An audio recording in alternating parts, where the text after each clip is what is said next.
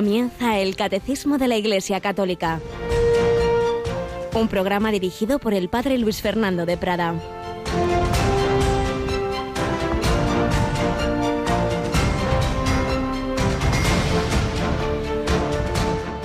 Antes también nosotros, con nuestra insensatez y obstinación, andábamos por el camino equivocado, éramos esclavos de deseos y placeres de todo tipo, nos pasábamos la vida haciendo el mal y comidos de envidia, éramos insoportables y nos odiábamos unos a otros.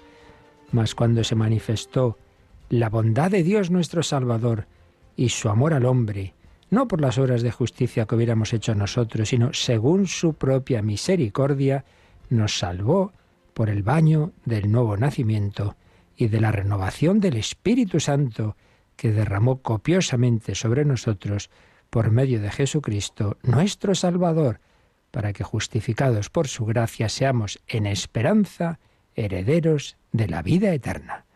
Alabados sean Jesús, María y José, muy buenos días, muy querida familia de Radio María, en este 11 de noviembre de 2020. Por tanto, esta fiesta, esta memoria de San Martín de Tours, el primer gran santo de la historia de la Iglesia después de los mártires cuando los primeros siglos se tenían como santos, dejando aparte a los, a los, apóstoles que también fueron mártires, se tenían por santos a los mártires. San Martín de Tours es el primer caso en que la Iglesia venera como, como santo a alguien que no fue mártir, pero que llevó una vida entregada al Señor. Y en él se cumplió también esta palabra de San Pablo a Tito. Fue un converso, fue alguien que recibió ya de mayor esa comunicación de la gracia, del amor de Dios a través del baño del nuevo nacimiento y de la renovación del Espíritu Santo. Un hombre que descubrió lo que es el amor de Cristo. Pues cada uno de nosotros lo hayamos descubierto de mayores o hayamos recibido la fe y el bautismo de pequeños, debemos tener ese sentido de agradecimiento y que no nos pueda decir Jesús como en el Evangelio de hoy, esos diez leprosos, solo uno vuelve a dar gracias y Jesús dice, ¿No han quedado limpios los diez? ¿Los otros nueve dónde están? ¿Dónde estás tú? Cuando has ido tanto a pedir, a pedir esto, lo otro, y luego no has ido a dar gracias. Qué fácil nos es pedir cuando estamos con la soga al cuello, o como decimos, nos acordamos de Santa Bárbara cuando truena, y que fácilmente nos olvidamos de Dios cuando todo nos va bien. Dar gracias, dar gloria a Dios, alabanza, pues de todo ello estamos hablando en esta parte de catecismo de la liturgia, que tengamos siempre esa actitud de agradecimiento a nuestro Salvador, a nuestro Redentor. Un agradecimiento que también queremos hacer siempre a través de la Virgen María, la más agradecida. Proclama en mi alma la grandeza del Señor. Y recordamos que estamos en unos meses en que estamos especialmente promoviendo el rezo del Santo Rosario. Tenemos aquí un día más a Yolanda Gómez. Buenos días, Yoli. Muy buenos días, Padre. Bueno, pues este domingo vamos a volver a un santuario que ya se va haciendo habitual, a un sitio que conocíamos muy poco en España y que ya a nuestros oyentes les va sonando, ¿verdad? Sí, el santuario de Quivejo que está en Ruanda y este domingo a las 3 de la tarde, las 2 en Canarias, pues vamos a rezar el Santo Rosario desde este santuario de Quivejo. Y también, eh, ya lo habrán oído alguna cuña nuestros oyentes, nuestros hermanos de Radio María Italia, que por cierto, su, su gran director, el padre Livio, hoy cumple 80 años, el padre Livio Fanzaga, así que le encomendamos, lo encomendamos muy especialmente porque junto al fundador seglar, don Emanuele Ferrario, fallecido hace unos meses, pues han sido las dos piezas clave de, de Radio María. Pues digo que desde Italia nos han regalado una preciosa imagen de la Virgen María. La bendijimos el otro día en nuestra sede y ha empezado a acompañar a nuestros voluntarios. Ahora mismo está en Segovia y si vamos a nuestra página web veréis un apartadito donde viene esto, la reina de Radio María viene a tu encuentro y ahí podréis acceder, eh, se irá informando.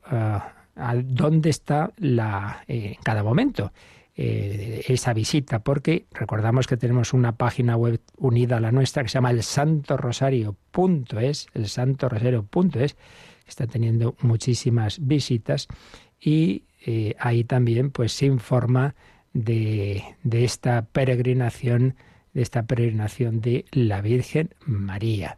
Eh, la reina de Radio María, una imagen preciosa que podéis ver una fotografía de ella en nuestra web que va a acompañar, como digo, a los grupos de voluntarios cuando van rezando el rosario por las parroquias, etcétera. Pues vamos nosotros encomendados a la Virgen, encomendados a San Martín de Tours, vamos a seguir conociendo vidas ejemplares de personas que han entregado toda su existencia al Señor y lo estamos haciendo con apóstoles de América, después de haber hablado de los mártires del Canadá, estamos hablando de San Pedro Claver, aquel joven jesuita que, que bueno, pues vamos a ver dónde nos habíamos quedado, qué es lo que hizo con su vida.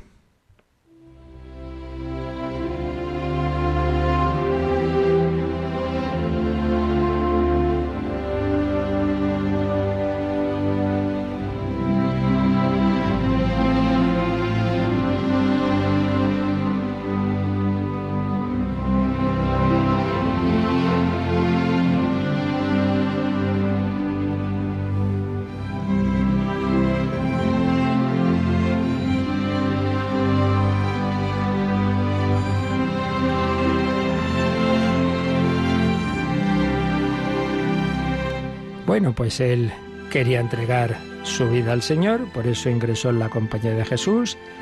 Había ido siguiendo el proceso formativo, todavía no lo había acabado, había tenido esa influencia tan grande de un portero humilde y santo, otro jesuita, pero hermano Lego, San Alonso Rodríguez, en el Colegio de Montesión, en Mallorca. Y después de estudiar en Barcelona, habíamos recordado también los consejos que se había llevado de, San Alonso Rodríguez, digo, después de estudiar en Barcelona, se fue a Sevilla, porque en Sevilla había una casa en la que se reunían los jesuitas que iban a partir a las misiones, que iban a salir en barcos a las Indias. Ahí rezaban, ahí se formaban y se preparaban para coger su barco. Pues bien, en abril de 1610 partió la expedición en la que iba Pedro Claver. De allí partían barcos por motivos comerciales, pero también barcos con misioneros para evangelizar, que normalmente ya nunca volverían a España. Tenía Pedro Claver 30 años y fue en uno de los 60 o 70 galeones que salían anualmente de Sevilla rumbo a las Indias. Cuando llegaron al puerto de Cartagena, la audiencia del nuevo reino de Granada, Nueva Granada se llamaba, y comprendía Colombia y parte de Panamá, Venezuela y Ecuador. Y la presidía un buen gobernador, don Juan de Borja, nieto de San Francisco de Borja.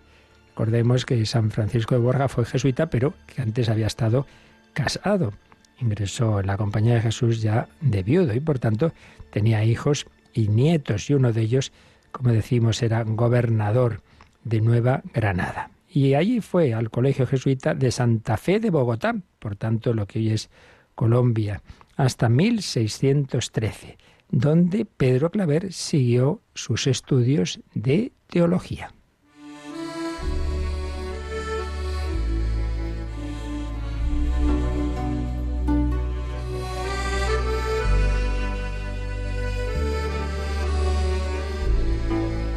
Después hizo ese año que los jesuitas llaman la tercera aprobación, después de los estudios, volver a un año más dedicado a la vida de oración, la formación espiritual como el último toque, antes de salir ya al apostolado a campo abierto.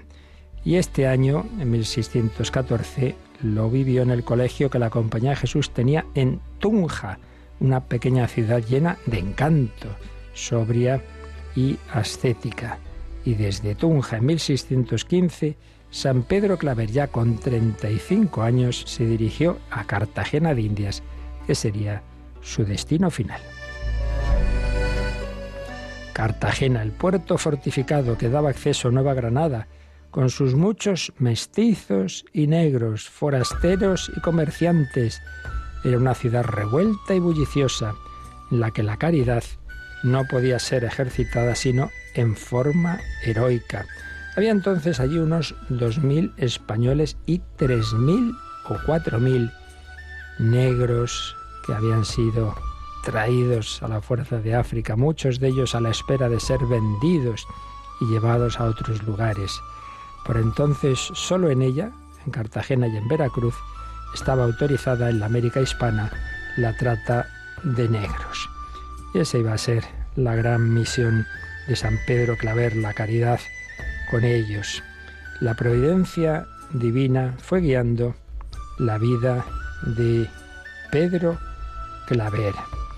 Eh, en lo que para él en Mallorca había sido el hermano Alonso Rodríguez como formador de su vida espiritual, eso fue el padre Alonso de Sandoval para la orientación de su ministerio apostólico con los esclavos negros. En 1603, la Compañía de Jesús había iniciado en aquel puerto su presencia y servicio, y el gran impulsor y organizador del apostolado con los esclavos negros fue este padre Alonso de Sandoval.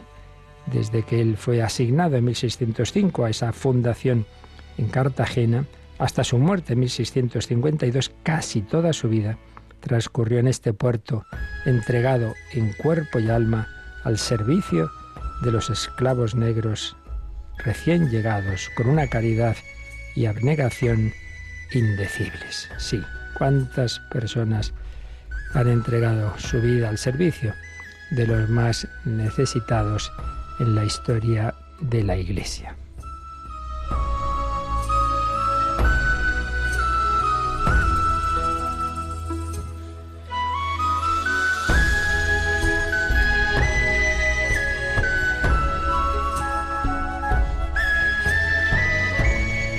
Alonso de Sandoval visitaba la cargazón de negros cuando llegaban los galeones, prestaba los primeros auxilios, averiguaba la lengua y procedencia de aquellos esclavos atemorizados. Algunos se pensaban que al llegar allí se los iban a comer.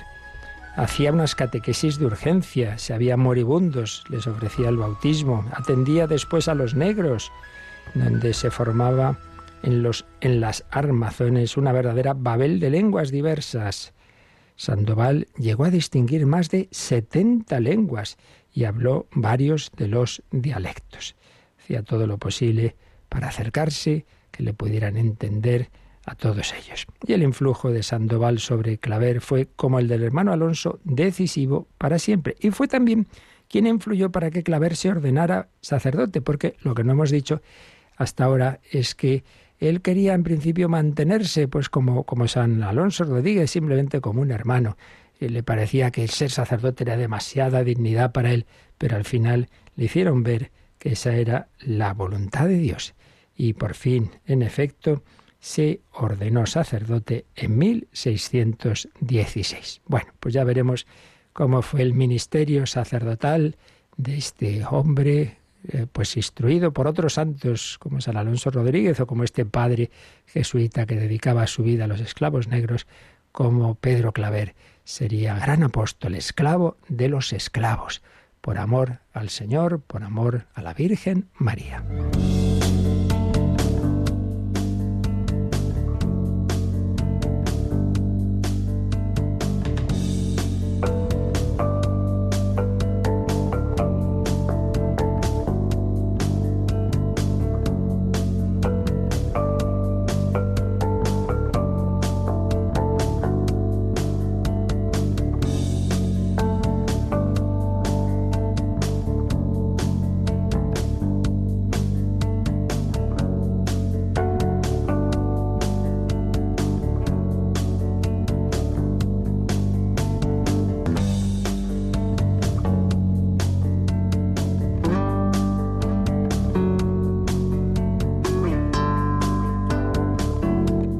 Sacerdote de Cristo, que por tanto recibía la capacitación del Señor para celebrar los sacramentos, para celebrar la Eucaristía, para perdonar los pecados, para hacer presente a Jesucristo en la liturgia de la Iglesia. Y es de ello de lo que estamos hablando, la obra de Cristo en la liturgia. Vimos el papel, la fuente de todo que es Dios Padre, el Padre fuente y fin de la liturgia, y estamos en el apartado de la obra de Cristo en la liturgia, quien actúa, quien celebra realmente, el celebrante principal es Cristo vivo, Cristo resucitado, Cristo que está en el cielo a la derecha del Padre, pero a la vez está en la tierra. Yo estaré con vosotros todos los días hasta el fin del mundo.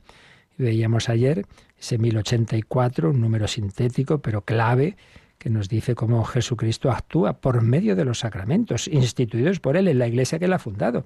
Sacramentos que son signos sensibles, algo que vemos, que oímos, palabras, acciones accesibles a nuestra humanidad, a nuestros sentidos, que realizan eficazmente la gracia que significan, porque realmente quien actúa en ellos, insistimos, es Jesucristo y el poder del Espíritu Santo. Y habíamos comenzado a ver ya el 1085, donde se nos habla de la clave de la vida de Cristo, del misterio de Cristo, el centro del centro, que es el misterio pascual. Pues vamos a retomar este número, Yolanda, el 1085, y lo seguimos comentando un poquito. En la liturgia de la Iglesia, Cristo significa y realiza principalmente su misterio pascual. Durante su vida terrestre, Jesús anunciaba con su enseñanza y anticipaba con sus actos el misterio pascual. Cuando llegó su hora, vivió el único acontecimiento de la historia que no pasa. Jesús muere es sepultado, resucita de entre los muertos y se sienta a la derecha del Padre una vez por todas. Es un acontecimiento real, sucedido en nuestra historia, pero absolutamente singular. Todos los demás acontecimientos suceden una vez y luego pasan y son absorbidos por el pasado.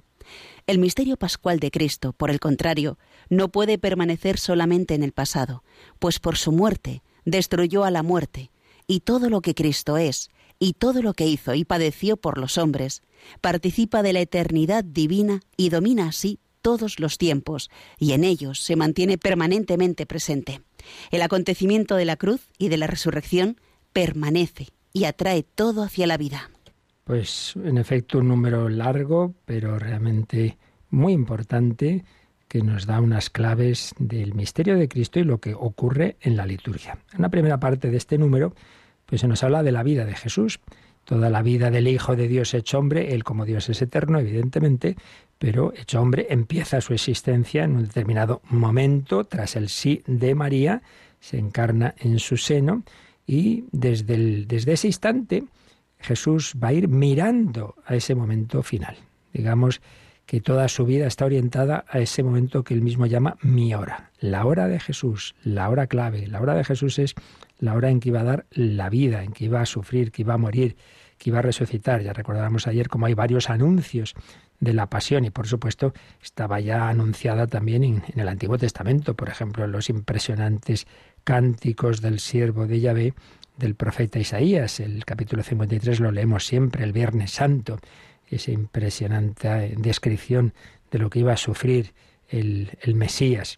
Pues bien, Jesús va mirando durante su vida, ofrece lo que se va a consumar en la cruz, pero toda la vida está como mirando hacia ese punto central.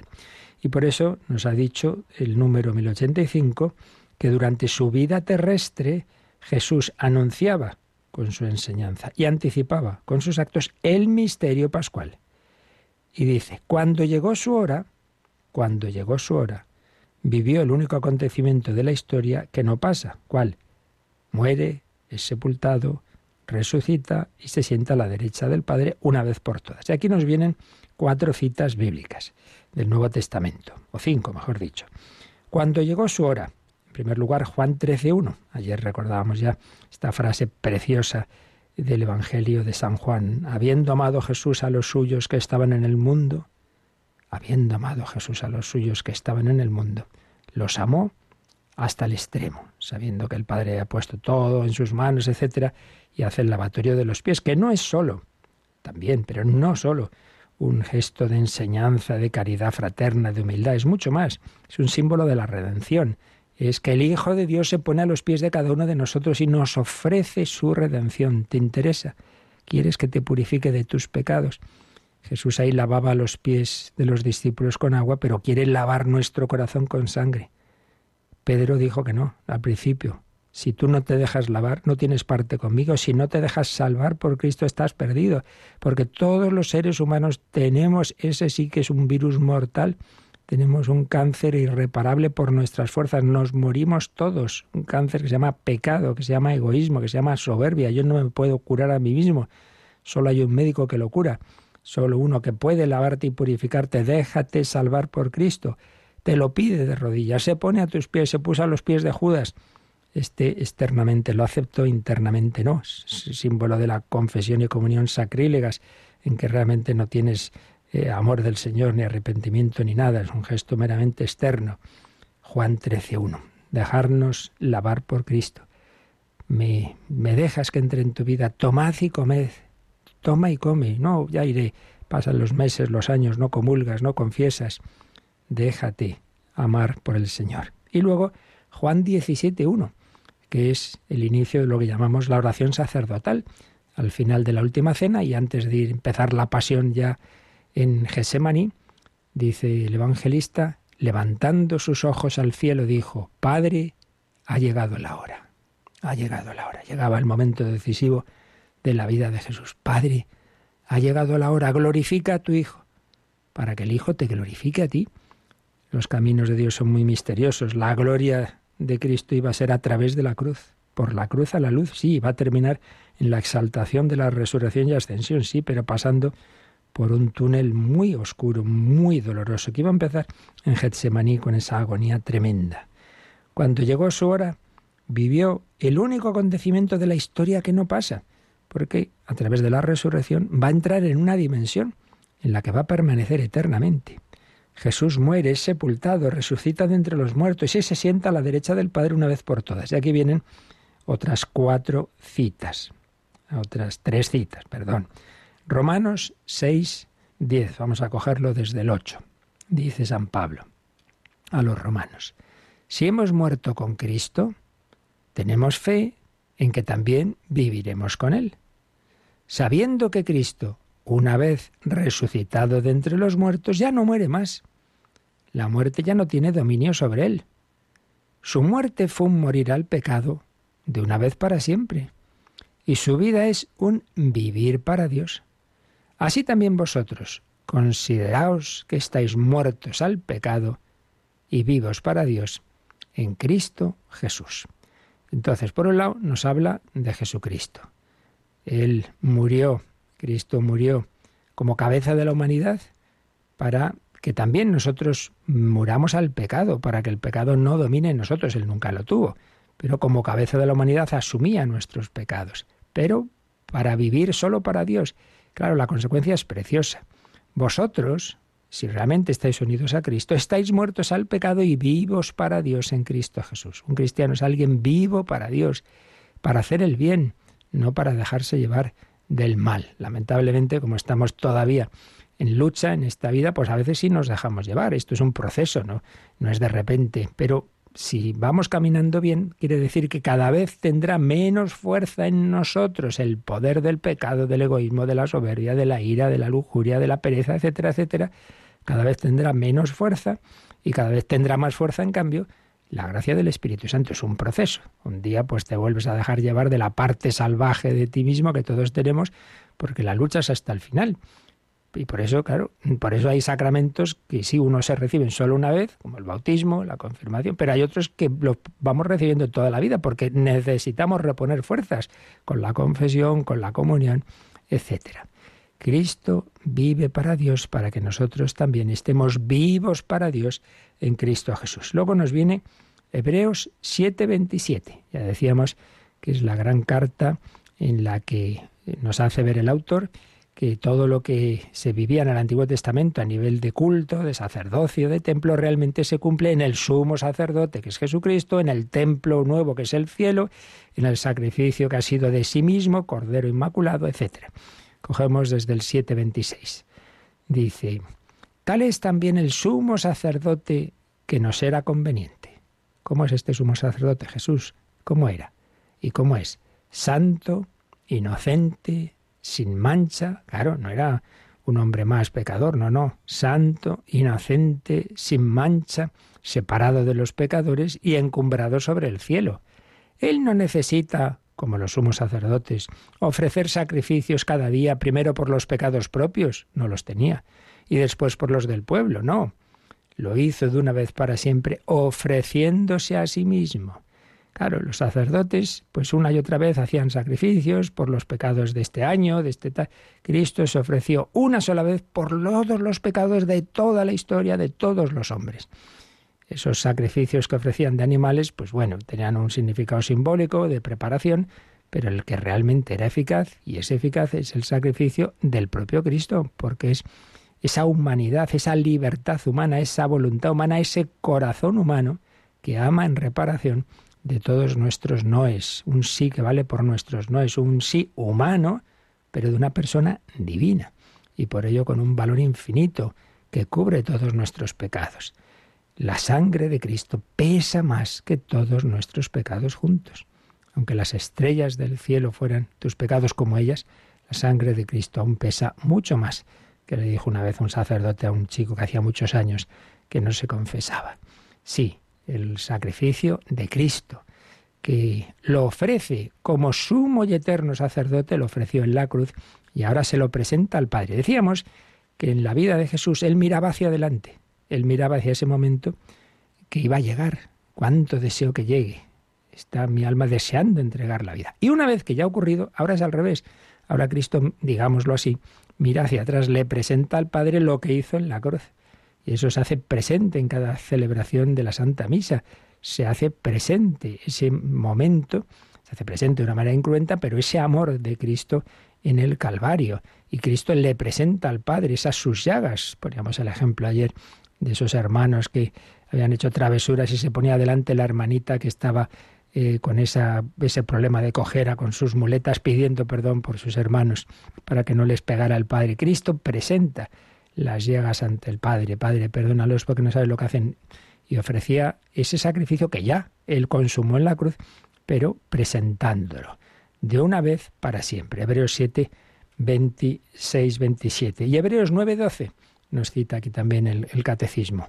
Pues también nos habla de ese sacerdote y de ese sacrificio. Dice, Cristo se ha presentado como sumo sacerdote de los bienes definitivos por medio de una tienda más grande y más perfecta. Claro, se refiere, por un lado, los israelitas en el, en el desierto tenían lo que llamaban la tienda del encuentro. ahí donde Moisés hablaba con Dios y luego fue el templo, el gran templo de Jerusalén. Bueno, pues ahora la tienda es el cielo. Una tienda más grande y más perfecta, no de hechura humana, no de este mundo creado, no.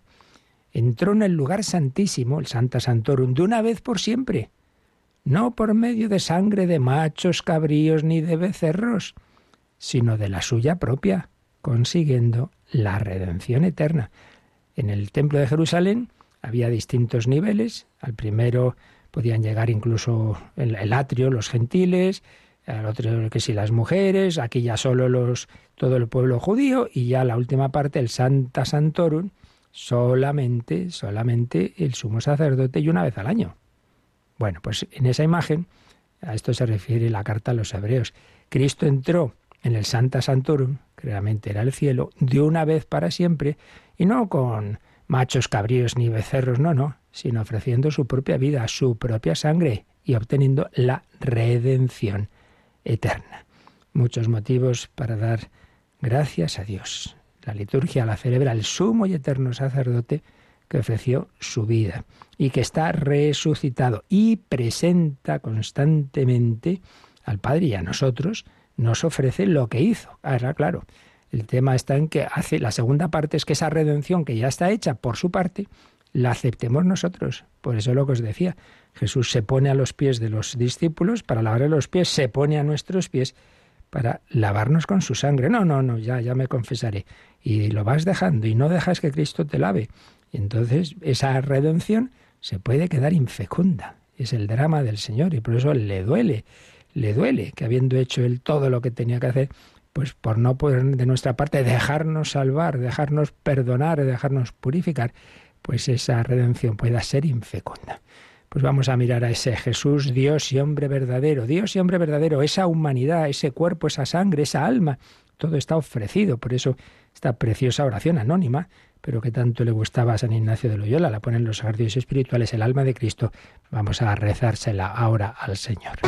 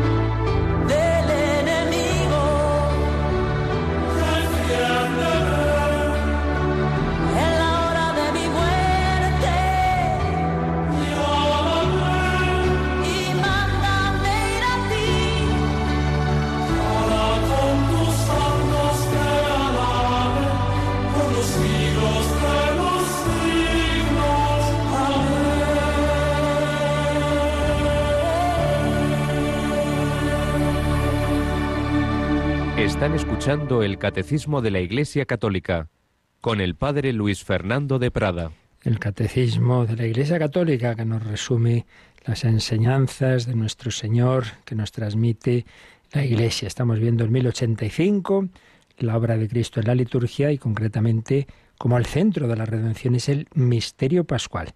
Hemos visto cómo Jesús pues realiza esa su redención ofreciendo la vida, pero ahora estamos viendo cómo ese acontecimiento, ese hecho, ese misterio pascual, sigue diciendo en el 1085, es un acontecimiento real, sucedido en nuestra historia, pues sí, en- parece que en el año 30, bajo un em, gobernador que está atestiguado civilmente, digamos, en la historia también civil y arqueológicamente, Pilato, con unos sumos sacerdotes que conocemos, en fin, todo esto es absolutamente histórico, pero ese acontecimiento que es histórico, que ese hombre Cristo Jesús fue condenado a muerte, por otro lado, es absolutamente singular, porque los demás acontecimientos de la historia suceden una vez, pasan, son absorbidos por el pasado, pero en cambio el misterio pascual de Cristo no puede permanecer solo en el pasado. ¿Por qué? Porque por su muerte destruyó la muerte y todo lo que Cristo es y lo que hizo y padeció por los hombres participa de la eternidad divina y domina así todos los tiempos y en ellos se mantiene permanentemente presente. ¿Por qué? Pues porque ese hombre que estuvo en la cruz ahora está glorioso y resucitado. Entonces esa humanidad está ya totalmente glorificada, ahora se manifiesta en ella plenamente la divinidad y no nos olvidemos, Dios tiene esa vida eterna, pero a la vez esa humanidad ha vivido esa historia. Evidentemente estamos, como en tantos temas, pues en algo que supera nuestra, nuestra mente y siempre lo hemos dicho en varias ocasiones, tenemos que distinguir lo que es el dato de fe, lo que sabemos que es así, y la explicación. La explicación muchas veces no llegamos, ya preguntaremos en el cielo algunos detalles, pero lo importante es quedarnos con, con el dato. Y el dato es este aquí, que lo que el Señor hizo, eso mm, de una manera misteriosa sigue, digamos, presente en su corazón. Cristo, Hijo de Dios hecho hombre, lleva en su humanidad lo que Él hizo por nosotros, lo que Él vivió, lo lleva en su corazón y entonces nos lo da a participar especialmente en la liturgia. Por eso, repito, no sabemos explicarlo, pero cuando celebramos la Navidad hay algo que de alguna manera nos lleva a ese portal de Belén. Sí, ese hecho ocurrió históricamente en un determinado momento, ahora no estamos ahí en ese portal de Belén, pero lo que ocurrió, lo que Jesús vivía en su corazón, todo eso nos lo da a participar, ese amor que le llevaba a nacer en el pesebre. Y por supuesto, pues en toda Santa Misa, ese amor de Cristo en la cruz por el que se ofrecía por nosotros, también se nos da misteriosamente a participar participamos de ese sacrificio. Él ahora está glorioso, está resucitado, ciertamente, pero en ese corazón está ese amor que tenía en la cruz. Eso permanece y la entrega de su vida. Cuando estamos en una adoración eucarística al Santísimo en la custodia, esa custodia pues tiene forma de cruz, nos está indicando también que ahí el Señor ofrece lo que él vivió en la cruz, te lo está ofreciendo ahora con ese amor. La expresión del catecismo es preciosa, ¿no? Dice, todo lo que Cristo es y todo lo que hizo y padeció por los hombres participa de la eternidad divina y domina así todos los tiempos. Y en ello se mantiene permanentemente presente. No sabemos explicarlo, cómo de alguna manera pues es, me hago contemporáneo a los misterios que vivió Cristo. Pero es el dato que tiene la tradición de la Iglesia, que esto no es un mero recuerdo, no es un teatro, vamos a, a, hacer como que a recordar, ¿no? Pues que Jesús nació. No, hoy, hoy Cristo nace. Hoy Cristo muere en la cruz. El acontecimiento de la cruz y de la resurrección permanece y atrae todo hacia la vida. Y el catecismo nos sugiere un par de números uno ya lo vimos y otro lo veremos pronto, que hablan de esto, de esos misterios de la vida de Cristo. Así que vamos a repasar, Yolanda, en primer lugar el 519, que lo vimos, pues eso, cuando en la segunda parte del credo hablábamos de los misterios de la vida de Cristo, pues ahora vamos a ver que a repasar ese 519, porque esos misterios que él vivió son los que la liturgia también nos hace de alguna manera accesibles a ellos y participar de ellos. 519. Toda la riqueza de Cristo es para todo hombre y constituye el bien de cada uno. Cristo no vivió su vida para sí mismo, sino para nosotros, desde su encarnación por nosotros los hombres y por nuestra salvación hasta su muerte por nuestros pecados y en su resurrección para nuestra justificación. Todavía ahora es nuestro abogado cerca del Padre, estando siempre vivo para interceder en nuestro favor con todo lo que vivió y sufrió por nosotros de una vez por todas, permanece presente para siempre ante el acatamiento de Dios en favor nuestro. Pues como veis aquí se insiste en esta idea que estamos diciendo, Cristo está vivo ahora y como abogado nuestro intercediendo por nosotros, todo lo que vivió y sufrió permanece para siempre. Lo presenta al Padre. Mira, este Zopenco, mira la que está haciendo, pero bueno, yo hice esto, yo ofrecí mi vida, yo sufrí la cruz por él. Y empieza el número con una cita de la primera encíclica de San Juan Pablo II, la Redentor Hominis. Pontificado Juan Pablo II, si tenemos que escoger una idea teológica central, es esta, que Cristo es el Redentor del hombre. Y la cita es que toda la riqueza de Cristo es para todo hombre y constituye el bien de cada uno. Lo que Jesús ha hecho se lo ofrece a cada hombre. Lo que decíamos, se pone a los pies de cada hombre.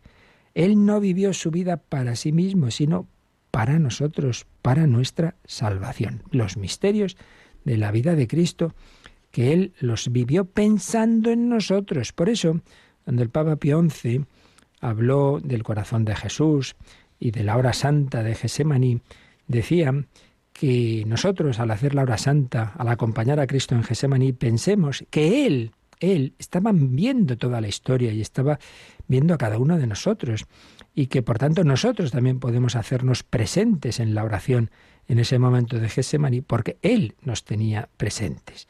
Cuando aquel ángel que dice San Lucas confortaba al Señor, pues también le estaría presentando nuestros deseos de amarle y nuestras oraciones, nuestras horas santas. Y luego, este número 519 es ya visto, pero en cambio a continuación, también el, catecismo nos sugiere que miremos uno que estará un poquito más adelante, cuando hablemos de, la liturgia, el tiempo en la liturgia, que es el 1165, 1165, que nos habla del hoy, ese hoy, de esa actualidad de lo que se celebra en los misterios litúrgicos. Lo leemos, Yolanda. Cuando la Iglesia celebra el misterio de Cristo, hay una palabra que jalona su oración. Hoy como eco de la oración que le enseñó su Señor y de la llamada del Espíritu Santo. Este hoy del Dios vivo, al que el hombre está llamado a entrar, es la hora de la Pascua de Jesús que atraviesa y guía toda la historia. Pues lo que os decía antes, hay aquí algo que no sabemos explicar, porque claro, nuestras categorías son del tiempo de nuestra historia y aquí estamos entre el tiempo y la eternidad. Entonces, obviamente no, no sabemos explicarlo. Pero nos fiamos, nos fiamos, aunque no sepamos esto cómo es, pero la liturgia nos pone en contacto con ese Cristo resucitado que está en la eternidad, pero a la vez está en nuestra historia, la guía, y hace presente lo que él vivió. Entonces lo que os decía antes, hoy se hace el verbo carne, hoy nace Jesús. Ese hoy litúrgico quiere decir que la liturgia nos, nos da algo de lo que realmente nos hace contemporáneos, de lo que realmente el Señor vivió. Nos da esas actitudes con las que Jesús vivía en su corazón cada misterio. Si lo vivimos bien, la liturgia nos va configurando esa humildad, esa pobreza de Belén, ese su amor hacia los pobres, hacia los enfermos, ese entregar la vida en la cruz, ese saber aceptar las cruces, la enfermedad, la muerte. Sí, se hace presente. Cristo a través del sacramento, Él, que ahora está vivo, te da las actitudes que llevaba en su corazón. Un ejemplo que a lo mejor nos puede ayudar, que veí a un, padre muy, muy bien formado, es este. Eh, una chica, pues bueno, se enamora de, un chico, ya a determinada edad, pues lo va conociendo, le quiere mucho y bueno, ya tiene confianza con la familia del chico. Entonces un día en la casa del chico, la, madre dice, mira, te voy a poner unos cuantos vídeos de, de mi hijo desde pequeño. Entonces está viendo lo que él vivió de pequeño. Eh, ella no sabía eso, no lo había visto nunca. Claro, lo ve esa, esa infancia, esa juventud de ese chico, pero lo ve desde el amor que le tiene ahora.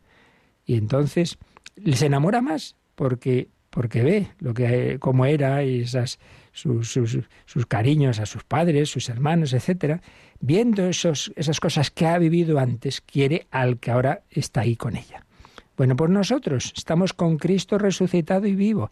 Y cuando contemplamos el Evangelio, cuando lo oímos en la liturgia, cuando entramos en esos misterios, pues es como esa madre, la Virgen María, que nos pone ese vídeo de mira, mira lo que Jesús se ha hecho por ti. Mira, mira cómo nació en Belén. Ahí estábamos San José y yo dándotelo a ti, como a los pastores, como a los magos. Mira, mira cómo curaba a los enfermos porque te quería curar a ti.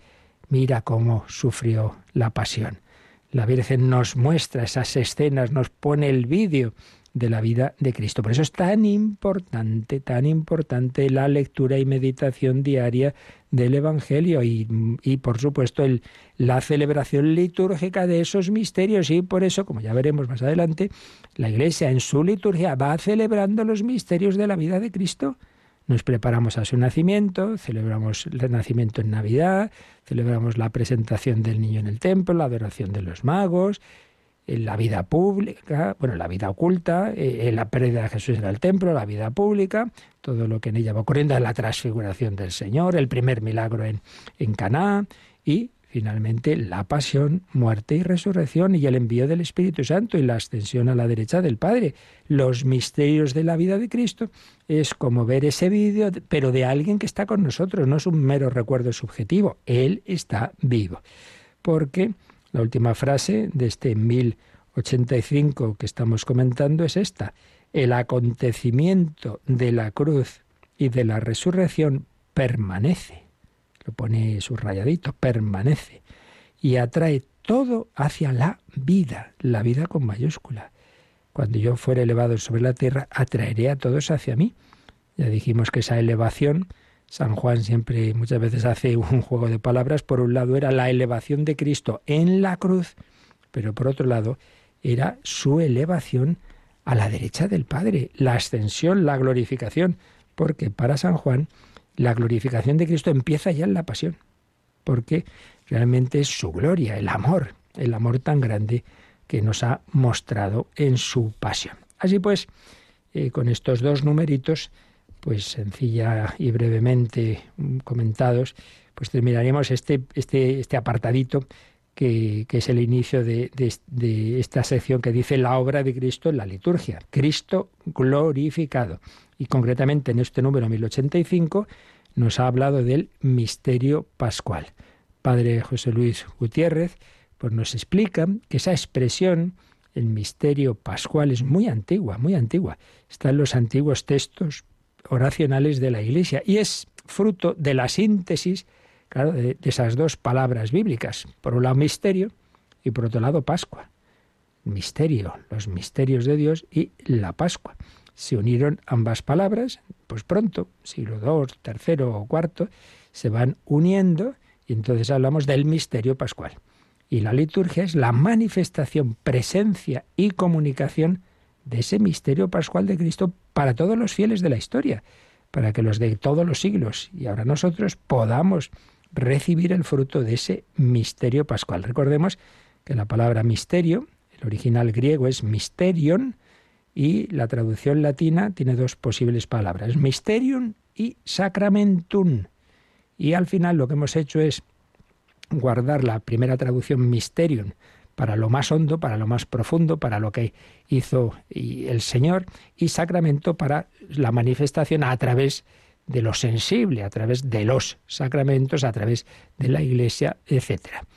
Y pues nos recuerda también cómo desde el principio la Iglesia tuvo conciencia de, de ese mandato de anunciar y hacer presente el misterio de la salvación y particularmente el misterio pascual. Entonces, misterio expresaba lo que el Señor hizo y hace, la acción salvadora de Dios en Jesucristo y también su celebración en el culto. Y por eso el catecismo de la Iglesia Católica ha escogido, en esta segunda parte del mismo, sobre la liturgia, ha escogido como hilo conductor de toda la exposición esta noción de misterio. Ya leímos al empezar este comentario esta parte lo que había escrito en la introducción, la Constitución Apostólica con la que se promulgaba el catecismo, San Juan Pablo II, la Constitución Fide de Hipósitum decía, el misterio cristiano es el objeto de la fe, la primera parte del catecismo, es celebrado y comunicado en las acciones litúrgicas, la segunda parte,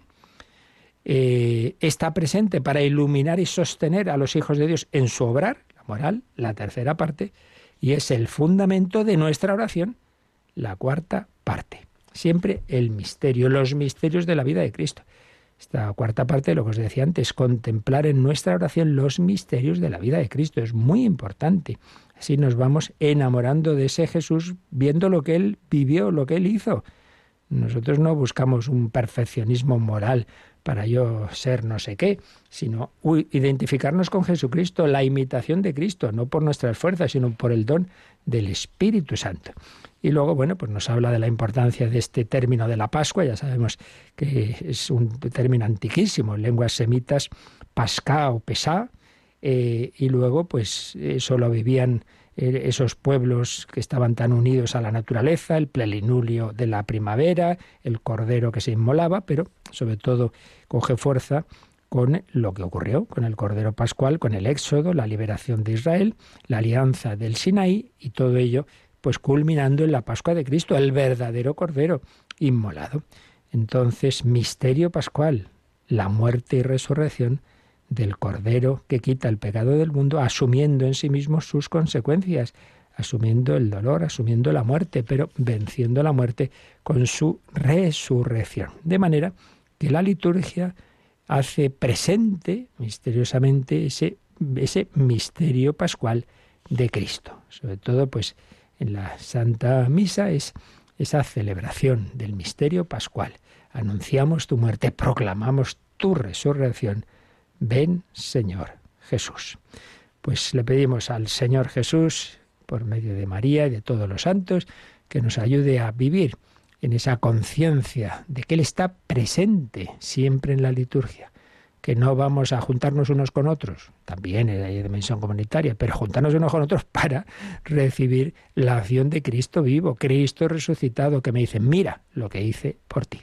Pues lo meditamos, le damos gracias al Señor por su presencia entre nosotros y si tenéis ahora cualquier consulta, cualquier comentario o testimonio, pues ya sabéis y ahora os recuerdan cómo lo podéis hacer llegar. Participa en el programa con tus preguntas y dudas. Llama al 91005 9419 91005 9419. Puedes escribir un mail a catecismo arroba radiomaria.es o escribirnos un mensaje al teléfono de WhatsApp 668 594 383 668 594 383.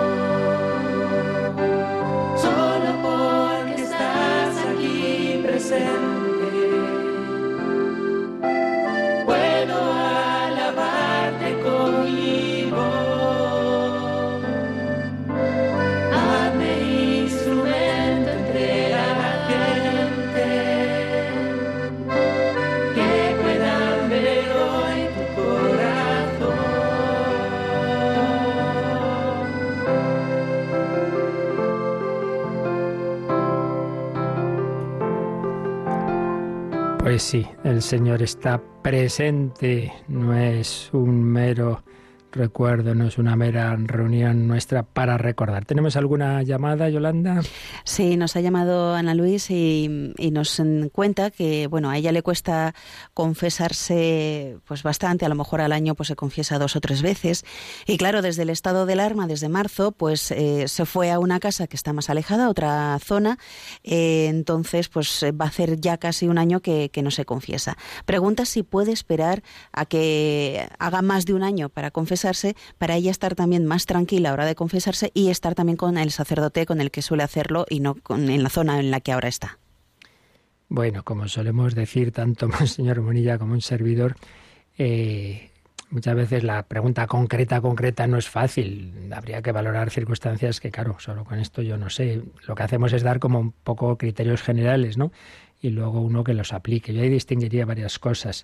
Hombre, por un lado, el consejo general de que la confesión no solamente es para pecados graves, y, sino que es un medio muy bueno para avanzar en la vida espiritual y que desde ese punto de vista es conveniente una confesión frecuente, ¿no? Al menos, consejo es al menos pues intentarla hacer mensual. Yo suelo aconsejar, empieza un mes, llega el primer viernes de mes, es muy buena esa comunión mensual el primer viernes de mes, pues también únelo con la confesión, ¿no? Entonces, primer consejo, yo diría intentarnos acostumbrar a esa confesión más frecuente, mensual o incluso quincenal, como se suele hacer en las comunidades religiosas, incluso si pueden la hacen semanal. Pero bueno, intentemos por un lado, la confesión mensual, porque repito, no, no quedarnos en el mínimo mínimo, sino que es un medio que ayuda mucho. Segundo tema aparece ahí es la diferencia o la distinción entre un sacerdote que nos conoce bien, que nos ayuda, nuestro confesor habitual, nuestro director espiritual, y lo que es simplemente una confesión sin más. Entonces yo diría que una cosa es una confesión más tranquila, más contando qué tal le va a uno, etcétera. Bien, en ese sentido, pues sí, lo normal es esperar a encontrarte con ese sacerdote que ya te conoce, pero eso no quita que una confesión, sin entrar en detalles, Pero, pero eso, pues es lo que es lo esencial, ¿no? El arrepentimiento de nuestros pecados. Hombre, yo creo que si pudiera ser no tener que esperar, sino cuanto antes, pues yo creo que es mejor. Ahora, ya entra la parte más subjetiva. ¿Hasta qué punto ahí puede, no puede? Hombre, ahora mismo es posible, creo yo.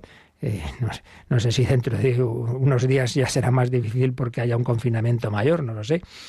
Pero en fin, sin obligación no hay, si no hay pecados graves, no hay una obligación, ¿no? Pero, pero consejo es una confesión más frecuente, no dejarlo, que nunca sabemos qué puede pasar en la vida, y distinguir entre lo que es eso, lo que es confesión propiamente dicha, y una confesión más bien dirección espiritual, que es así, pues es bueno esperar a poder encontrarse con el sacerdote con el que ya tenemos confianza. Por ahí iría la cosa, aunque repito que que, en fin, que el aplicarlo a cada persona, pues aquí a distancia no, no siempre es tan fácil, ¿verdad? Pero bueno, espero que con esto nuestra querida comunicante le ayude a, a tomar su propia decisión.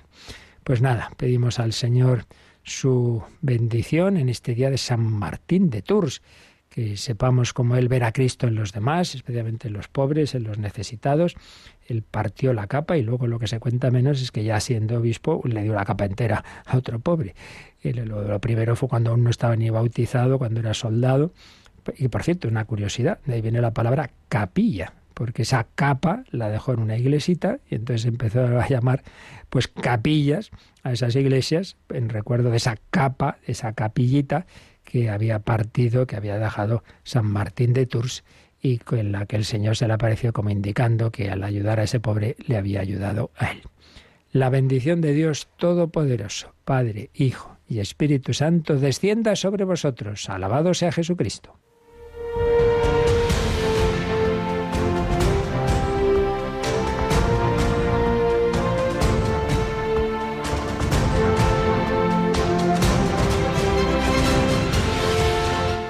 Han escuchado en Radio María el Catecismo de la Iglesia Católica. Un programa dirigido por el Padre Luis Fernando de Prada.